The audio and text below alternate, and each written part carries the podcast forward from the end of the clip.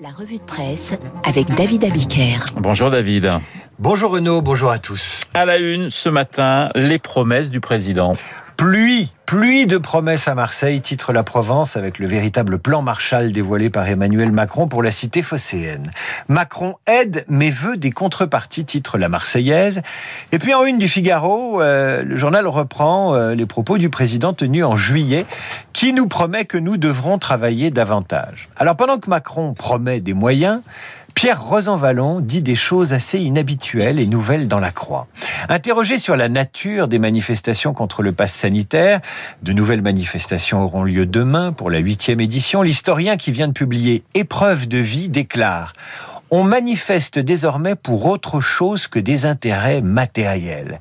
Et il précise, certes, le mouvement antipass réunit une foule hétérogène d'antipass, d'antivax, de conspirationnistes, des gens qui ont en commun la détestation du président, mais il réunit ce mouvement aussi des gens qui sont dans la rue pour autre chose que des intérêts matériels.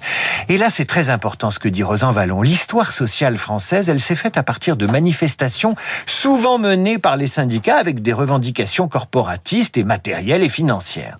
Avec les mouvements des antivax ou des gilets jaunes, ou même les, les mouvements pour le climat, nous entrons, confie-t-il, à la croix dans un nouvel âge de la contestation. Ce ne sont plus des intérêts qui sont en jeu, mais des émotions. Alors, de quelles émotions parle justement Rosan Vallon, David? Eh ben, Un sentiment de mépris, d'injustice, de discrimination et d'incertitude, et ces émotions sont devenues plus importantes que l'ancrage politique. Rosan Vallon appelle ça des épreuves de vie.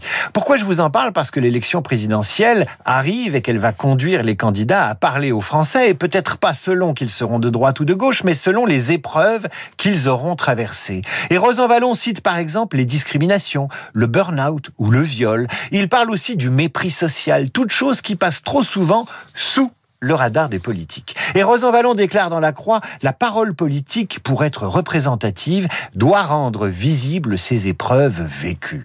Et il conclut, celui qui gagnera l'élection présidentielle aura compris l'importance des épreuves de vie. Épreuves de vie qui font d'ailleurs la une du Figaro, de Libération et même du magazine Elle apparaître ce lundi. Ces épreuves de vie dont parle Rosan Vallon, ça peut être donc la violence conjugale ou le viol. Libération en fait sa une ce matin, euh, fait sa une ce matin sur les défaillance du système de protection des femmes deux ans pile poil après le Grenelle des violences conjugales. Refus des plaintes, bracelet anti-rapprochement sous-employé. Deux ans après ce Grenelle, la défaillance de l'État dans la protection des femmes battues et harcelées est criante, s'alarme le quotidien. Et le Figaro n'est pas sur une ligne si différente qui parle d'un bilan en demi-teinte. Dans le L, apparaître lundi, Francesca J. raconte, elle, sa liaison avec Gabriel Matzneff à l'âge de 15 ans. L'écrivain en avait 37 à l'époque. On lira cet entretien sur la longueur, et si la façon de mettre une adolescente sur emprise ne fait aucun doute, on sera sidéré de la démission des parents de la jeune victime qui la raconte ainsi. Ma mère m'en voulait, elle me punissait de le voir, mais ne me protégeait pas. Il m'avait mis le grappin dessus, c'était trop tard. Lui et ma mère avaient de longues conversations à mon sujet dans lesquelles je n'avais pas mon mot à dire. Comme plus tard, quand Matzneff s'entretenait avec mon père, qui avait une grande connivence avec lui. Mon père a toujours vu cette liaison d'un bon œil, ne serait-ce que pour embêter ma mère. Entretien édifiant sur une époque, sur des parents et sur Matzneff évidemment, à retrouver dans Elle. Alors, Elle est le symbole d'une époque. Je veux parler, alors on change quand même totalement de sujet, de la R5. Pas de, sujet certainement, mais euh, c'est les mêmes années 70. Oui, c'est vrai. La Renault 5, lancée en, en 1972, revient dans une forme électrique en 2024, promesse du patron de Renault, ex-patron de Fiat, qui a eu l'idée, il y a quelques années, de relancer, idée de génie, la Fiat 500. Le supplément des échos week-end vous raconte l'épopée de la R5, comment ses concepteurs 100 fois sur le métier remirent son design.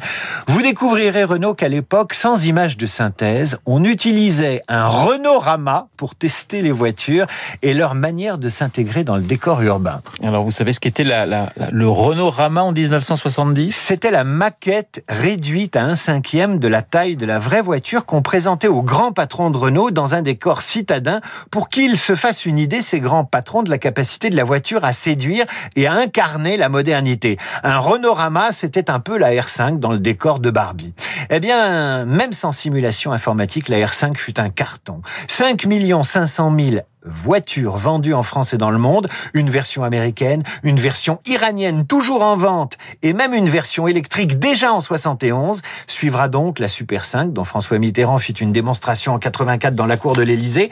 La production de la R5 s'arrête au milieu des années 80 et Renault ne s'en remettra pas. Il faudra aux constructeurs la Clio et la Twingo pour compenser la baisse de ses ventes à l'époque et surtout la concurrence de la 205 Peugeot qui prend le relais pour de nombreuses années. R5 idéale pour, pour, pour, pour, pour écouter par exemple ABBA, le groupe suédois, qui sort deux titres inédits et annonce la sortie d'un album après une pause de 40 ans. Juste avant, juste avant d'écouter du ABBA, une curiosité de la, de la communication politique. Hier, le ministre de l'économie Bruno Le Maire a posté sur Instagram une vidéo assez rigolote. C'était la rentrée des classes et le ministre Papa s'adresse à Le Maire Junior. Écoutez bien. Tout va bien mon bonhomme? Oui. Pareil pour la rentrée Ouais. On a tout là, les cahiers, les crayons, le sac, tout est prêt Tout. Et ben on va filer et on va aller retrouver tes copains. D'accord Mm. Ben, Je te souhaite une très bonne rentrée mon bonhomme. Merci papa. Ça a l'air très naturel, hein, tout ça. Voilà. Alors, je, je vous le passe, c'est pas, c'est pas simplement pour l'anecdote, mais quand je vous parlais tout à l'heure avec Rosan Vallon de la communauté d'épreuves, eh bien, la rentrée en est une. Et papa le maire a surtout fait un clin d'œil à tous les parents d'élèves qui peuvent vivre la rentrée comme une communauté d'épreuves. On peut le voir comme ça ou autrement. Alors, est-ce que c'est un gadget? Oui, la, la fameuse nouvelle façon de parler au français, je vous laisse y réfléchir en écoutant cette fois du Abba.